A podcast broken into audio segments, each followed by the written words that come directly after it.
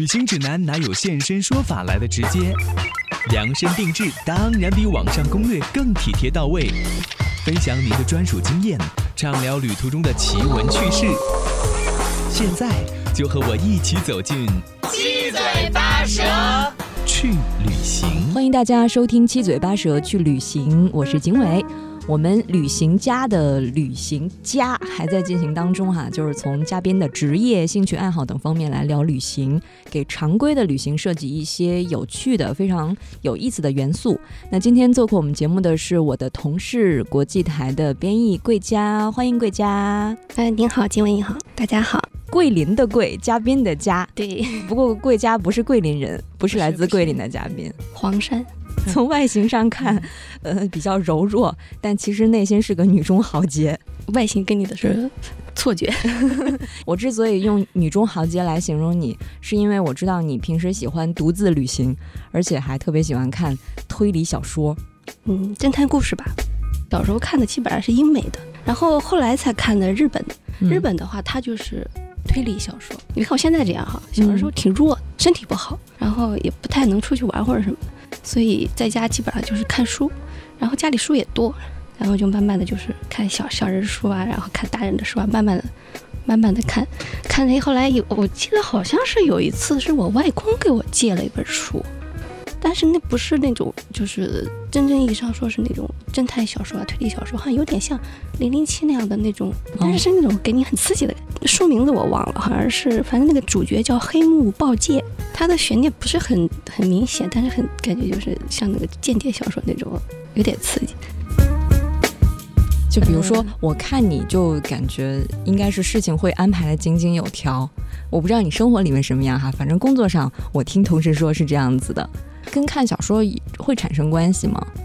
呃，如果说的话，我觉得有一点可能是跟侦探看侦探小说有关系的，就是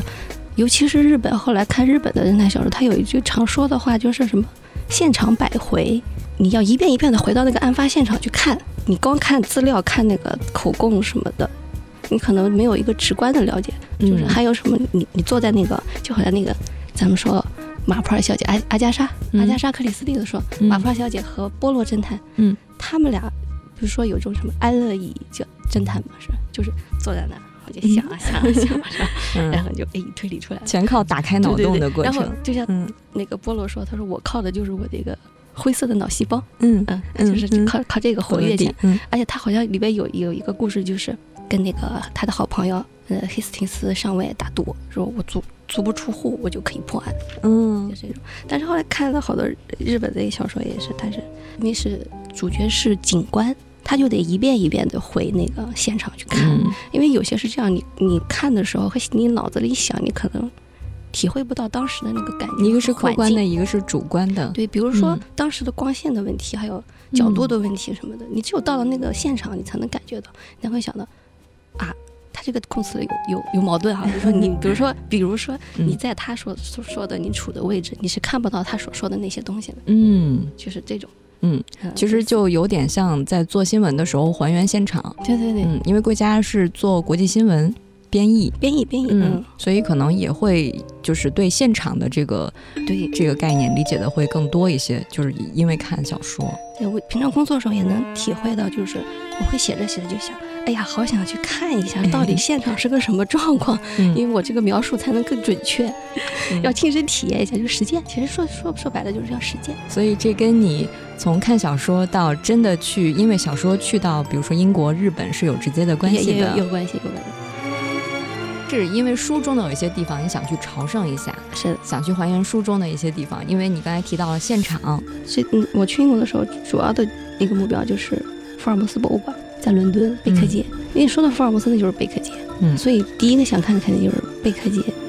一九八三年小巷十二月晴朗，演的第几章，大自己继续推向接近死色的那下一行，是那烟斗的雾，飘将过往的书，沉默的对我哭诉。贝克街旁的圆形广场，回家只是悲伤，愿我画到会长微凉，无人帽子声响，深夜的在维多利亚的下，血色的的手枪，交给的手掌，融化的蜡像，谁不在场？珠宝箱上，的假象，矛盾堆积的思想，证据被完美埋葬，那从容熟练紧张的嘴角。你要说到福尔摩斯的话，第一个首先想到的是海德公园，海德公园，对，嗯大英博物馆呀，贝克街这是肯定的，对吧？嗯就是福尔摩斯和华生住的那个公寓。我当时去英国的话，我就是先，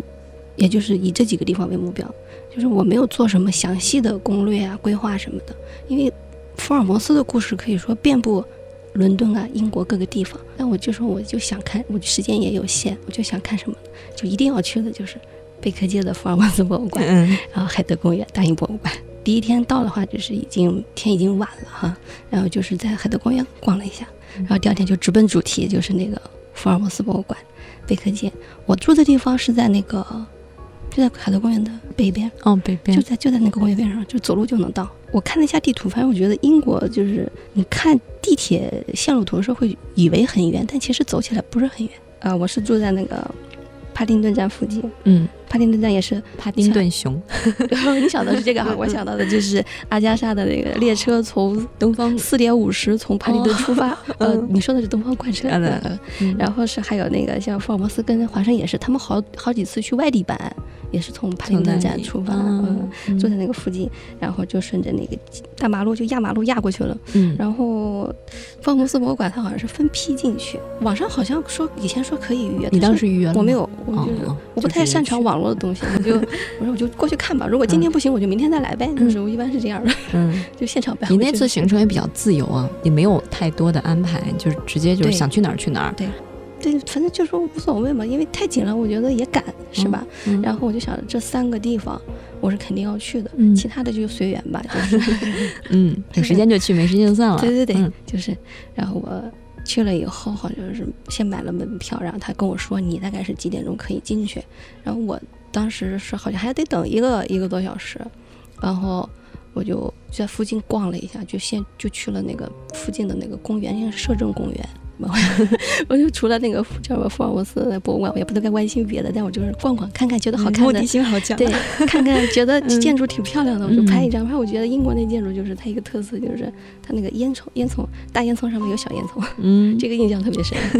很典型。就是你看维多利亚时代的那些漫画啊，或者是电影、电视啊，那就是那个那个烟囱，就是一看就是哎，就就是这样的，英国的对对烟囱对就是这样的，一看就知道是嗯，嗯。后来一个小时之后进去，进去以后，它是哦，它是这样，它一层是个卖纪念品的，然后那个服服务的人员会穿上维多利亚时代的女仆装，嗯 在那就是里边有各种相关的纪念品啊，什么呃，好像是有明信片、烟斗啊、放大镜啊，嗯福尔摩斯全套的那个服装，包括帽子、这个大衣什么的，嗯，嗯，挺贵的，好像是多少钱来着？就是博物馆里面珍藏的东西的仿制品那种对，。就跟福尔摩斯相关的周边，就嗯周边跟它相关的，嗯反正纪念品可以挑几样，然后，呃，我好像是当时买了明信片，给你的感觉就是福尔摩斯现在还生活在这里，啊，他的这个他的设计就是这样的，嗯是就是比如说我。那个，他虽然那个大门上写的是福尔摩斯博物馆啊，但是你一看那个门上门把手上贴了一张纸条。我去的时候贴的是这张，我怀疑是不是去别人去的时候会是别的。嗯我听的时候那张是什么？他说的是一个警察的通告，就说，呃，一八八八年的，呃八月到九月吧，说有几个妓女遇害了，哦，这然后在白教堂地区，然后如果你，呃，嗯看见有什么线索或者什么的，请赶紧通知警方。这是开膛手杰克的对对那个，对对对，嗯开膛手杰克，嗯，然后就是给你的感觉就是你就瞬间就回到 就是历史上的十九世纪的。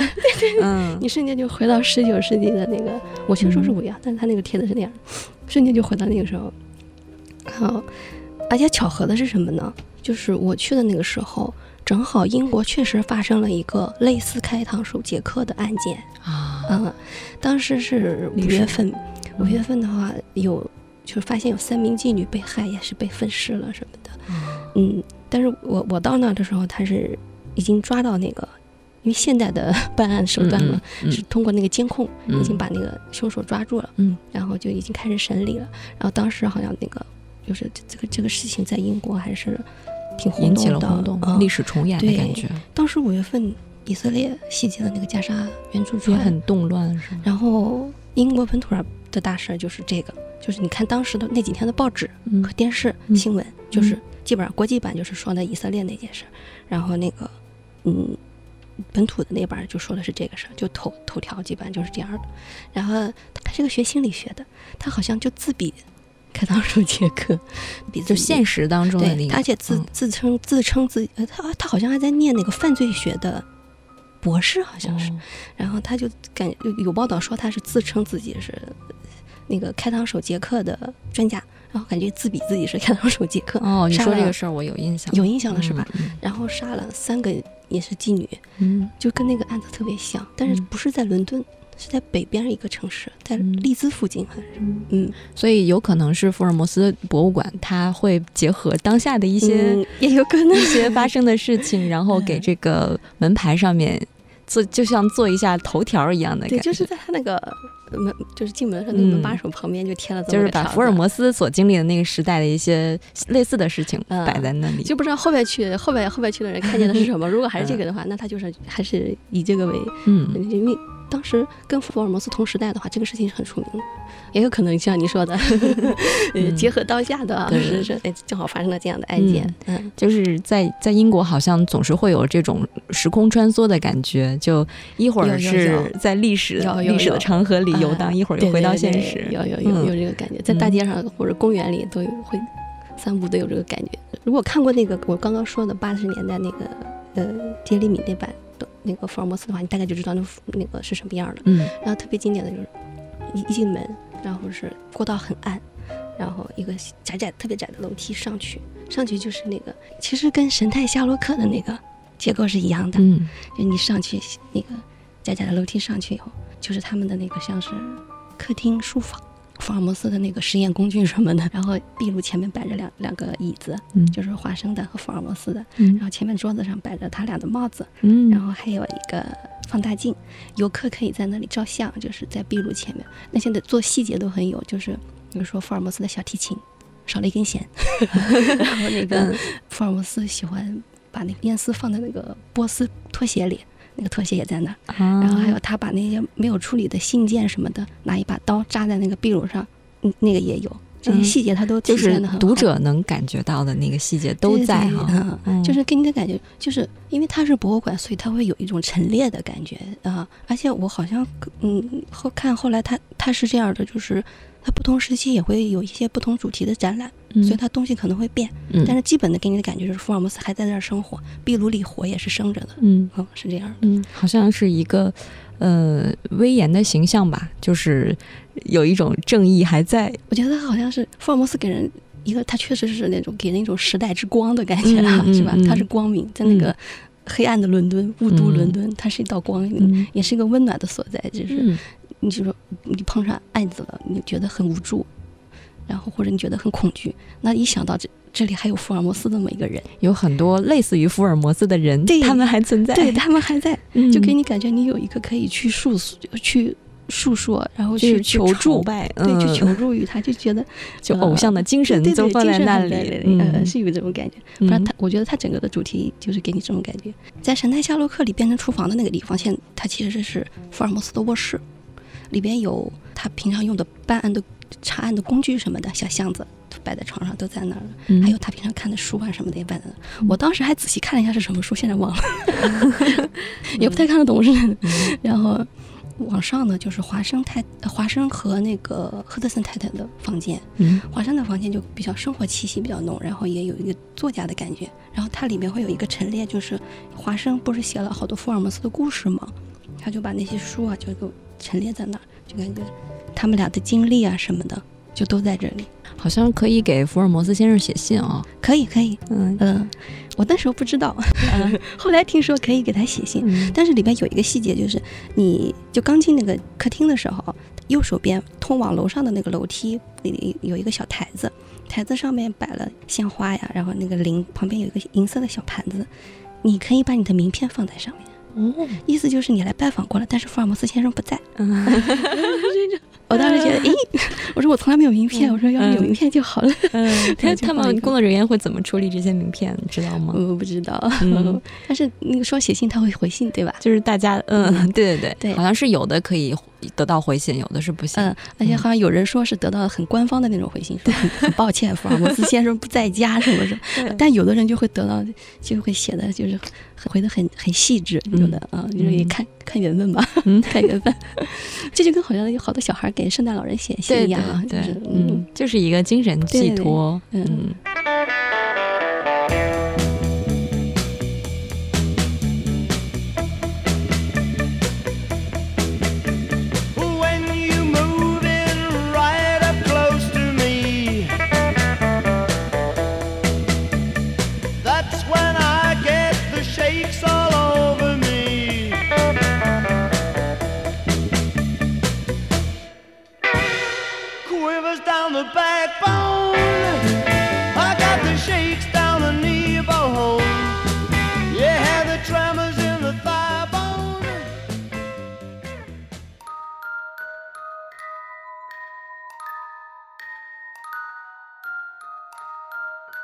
那刚才说的那个开膛手杰克，嗯，涉及到的那个白教堂，你去了吗？去了，周围是什么样？但是是就像你说的，那是一个真的是大概有点黑色啊，是真的是现实中现在也是很黑色的一个地方吗？理论上应该不是，但是我觉得这是我的感觉。那个地方我觉得就是一个居民区吧，我当时看的感觉。对于开膛手杰克，我是就是因为它属于那种有点惊惊惊悚惊悚的，所以我不是很不是太刻意想去看的。但是因为我进门的时候看到那个了哦，然后想那就去看一下吧。嗯，既然有这么个地方，嗯，然后后来我发现它是这样的，就是在白教堂那个地方好像。他有有那种像旅行团一样的，就是我可以带着你去当年案发的那个发现尸体的地方，就是谁谁谁什么时候在哪儿被发现的，我可以带你去这些地方看看。然后好像也有个类似博物馆一样的一个一个一个地方啊，有这么个就是白教堂之旅、开膛手杰克之旅也有啊。我当时就是说想看看白教堂那个地方是什么样子。嗯。那个故事呢，也也是我就是有点害怕，所以我没有太仔细的看。嗯，但是我印象中就是应该是在一个黑暗的小巷子里。嗯，然后开膛手杰克出没。在那个大雾中，然后就杀了几个妓女，好像也是给碎尸了吧？是吧？然后你去白教堂那天正好也下着雨，是吧？没下雨，但是是这样的，时间有点晚了。哦，难怪，嗯，是是傍晚了，嗯，呃，就是余晖了。客观上就是这个光线就暗下来了，然后这个氛围，对，这光线一暗就很容易让人联想偏浮想翩翩，黑暗就要就要降临了，那种伏地魔马上要来了呢。就是这个气氛围就有了，嗯，然后而且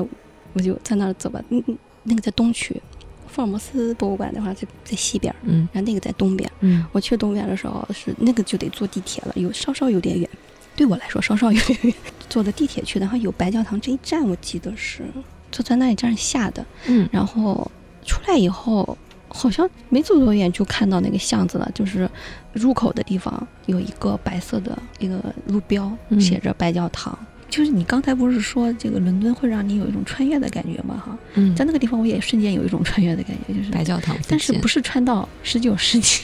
嗯，这个开膛手杰克那个时代，他那个巷子吧，因为当时天已经很暗了，然后我就不太敢往里往里走。本来我的想法是我要在那个巷子里走，来回走一下，看看那个巷子里现在是什么样子。结果因为天黑黑下来了，我就不太敢走了。也没多少人吗？真的是人不多，而且就是当时给我的感觉就是，我走过去，然后一个暗暗的巷子，嗯，偶尔有一两个人从在那个巷子那一头出现了，看看看了我一眼，然后停了一下，然后又走了，就是很。是吧？这个氛围就阴森恐怖，就很阴森，就就感觉马上那种音乐就要起来的感觉，我就不太敢走了，我就站在那个巷子口站着。但是站着站着，我又觉得呃很尴尬，对，是有点尴尬，就觉得而且我这么大老远坐了个地铁跑过来，就在这站着，然 后应该做些什么？这个时候就看见那个右手边有一个嗯一个小酒吧。然后我就想起来，好像当时我记得有一个什么哪个小说里就说到开膛手杰克的，说是。是凶手还是受害者在那个在那个酒吧里待过？哎呀，哎，酒吧，哎呀，想到那个，就好像也是一个，也是也相当于是当年的一个地点哈。然后就是说，要我进去看看吧。结果往那个酒酒吧门口一站，就里面的那个感觉就是又不一样。它里面那个灯光打的，然后整个的里面就是很红，就一片血色，就 就这个感觉。然后呢，里边好像是有人在表演，是个酒吧，但是也有也也有人在表演，表演的就是那种就脱口秀一样的一个女的，看打扮什么的呢，就让我想到阿加莎那个时代的事儿。哦，啊，当时有一种有一种也有一种穿越的感觉，就是突然觉得，嗯，阿加莎她好多故事，她的场景啊什么的有点类似，嗯嗯，有些反复出现的场景，嗯就反正给我的感觉就是，待会儿那个谁，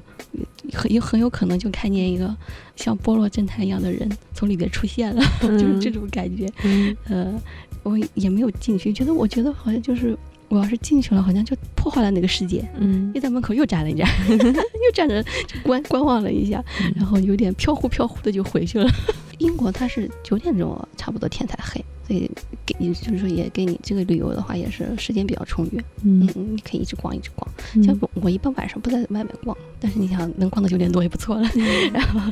嗯嗯呃，后来好多人都说什么没有嗯跟别人聊上，有人就说没有没有没有看到酒吧呀。然后当时想，嗯，难道我真的穿越了吗？哎，其实我我刚才在想问你啊，我说英国的很多这种写侦探小说的作家，包括阿加莎也好，包括柯南道尔也好，他们就是在伦敦生活，嗯在英国生活，或者说就是整个的风景，整个的就是这个氛围给作家所带来的一些影响，会不会影响到他的这个创作氛围？肯定是会的，因为从身边汲取它的元素是吧？所以的经历啊什么的，你比如说阿加莎，她当过当过护士还是药剂师，好像当过药剂师。好像是学化学的，是对嗯她当过药剂师了，所以你看她的作品里好多毒杀。案，是？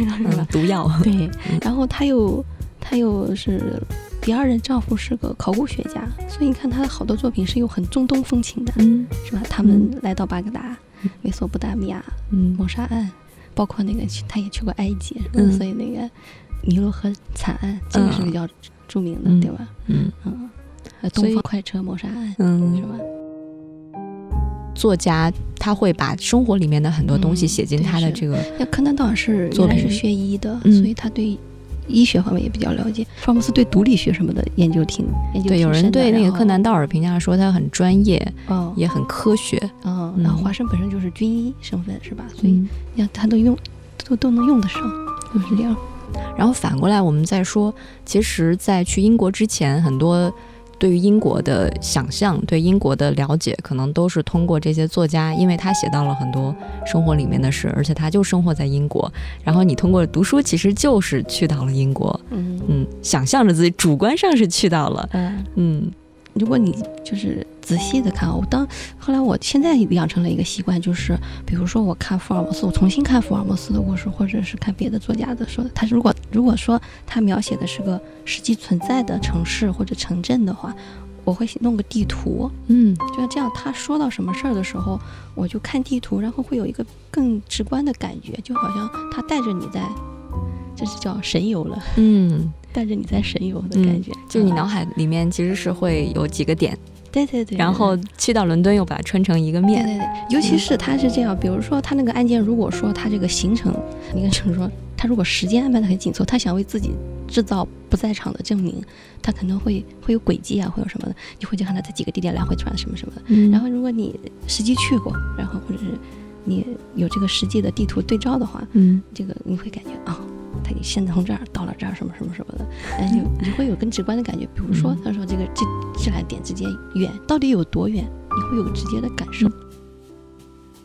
之前说嗯你小时候比较弱，你有没有因为看这个书变强大了？那我觉得哈，倒是 倒是看侦探小说，嗯、让我稍微有一点平和了，平和，可能跟你的给你的感觉不一样，因为你你你你说你感觉的侦探小说是会觉得很就是要寻找这个波澜是吧？嗯平静嗯生活中寻找波澜，嗯所以要看侦探小说这种刺激的。是嗯、我倒是觉得看这个反而稍微平静这个是夫妇为证吗？就是觉得现实中没有这么这么多案件，太好了，哦就是至少我身边没有。哦，就是起码这只是在文学创作里，对对对对，就是说，其实吧，我看侦探小说，一个是佩服侦探，嗯还有一个其实也挺，某种程度上也挺佩服那个罪犯，就是犯们聪明案的这个人，，嗯就就好像东野圭吾的那个书里边，他有一个就是那个好像是嫌疑犯 X 的现身里面吧，他不？就是有一个主题，就是你觉得是设计一个谜题难，还是解一个谜题难？都难，是就是因为。然后嗯我看进那个呃好多那个侦探小说的时候，就是会觉得一个一开始的时候，你不知道那个犯人的整个过程的他的行动过程什么的，经常他会在，尤其是阿加莎小说，他习惯的是在最后把大家都聚到一起，然后有这个侦探来给你把这个过程再描述一遍。嗯然后在他描述的时候，一方面会感觉这个，有的时候会感觉到这个罪犯他的内心很很内心多么的阴暗，就是从动机上来说，然后作案手法手法上来说，跟你说为什么会人会这么残忍，嗯然后但是同时你也会感觉到他在犯这个案子的过程中，他的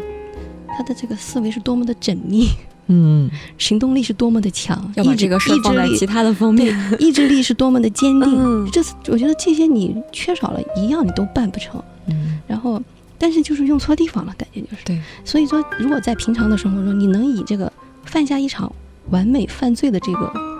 决心和这个行动力去干你这个平常生活中你你想做的事情，工作上正正正规的工作上，就是一个工作上，在你自己的这个理想上，如果嗯能这样以这样的这种呃效率去完成这个事情的话，我觉得是挺好的。对，嗯，这是把社会往正道上引。嗯。嗯，哎，我觉得这个这个角度其实真的挺好的。是吧？嗯。嗯，嗯。反正我我是我是这感觉是越来越强烈了，嗯。就是就是看的越多越这样觉得，就是嗯。那些罪犯就是怎么说，人家就好像说是什么，如果说当时有人把他拉到正途上，把他这个，其实有的时候吧，他那个正和邪好像对也他很难，也不是你很难界界定他，嗯，没有真正的坏人，也没有真正的好人，只有好事儿和坏事儿。就好像那个，你像《大侦探波洛》里面，他有一个改编的那个，就是《东方快车谋杀案》。这个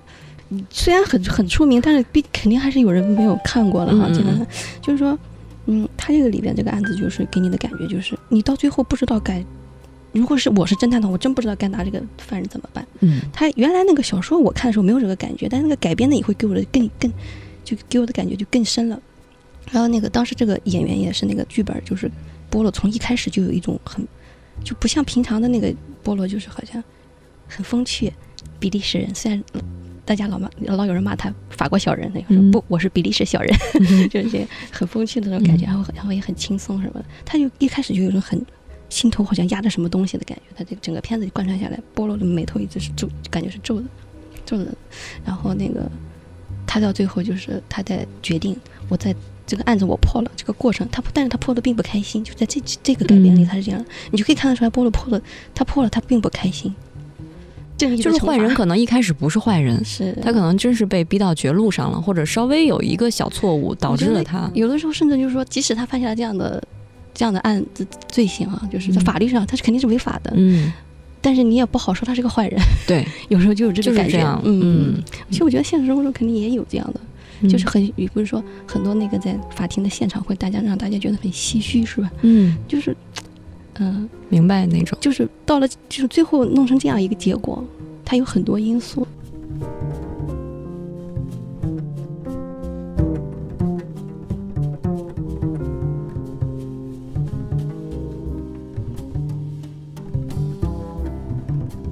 们今天先聊到这儿，英国黑色推理悬疑之旅，我们先跟贵佳聊到这里，谢谢贵佳嗯做客我们节目。也很高兴能跟大家分享一下，嗯是好多想说的，但是想说的太多了。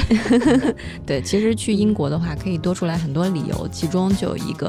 跟着侦探小说去英国。对对对，嗯，那也是一片就是什么呀，培养侦探的土壤，我觉得好，是这样的。好，谢谢贵佳。谢谢，嗯，好，嗯，再见。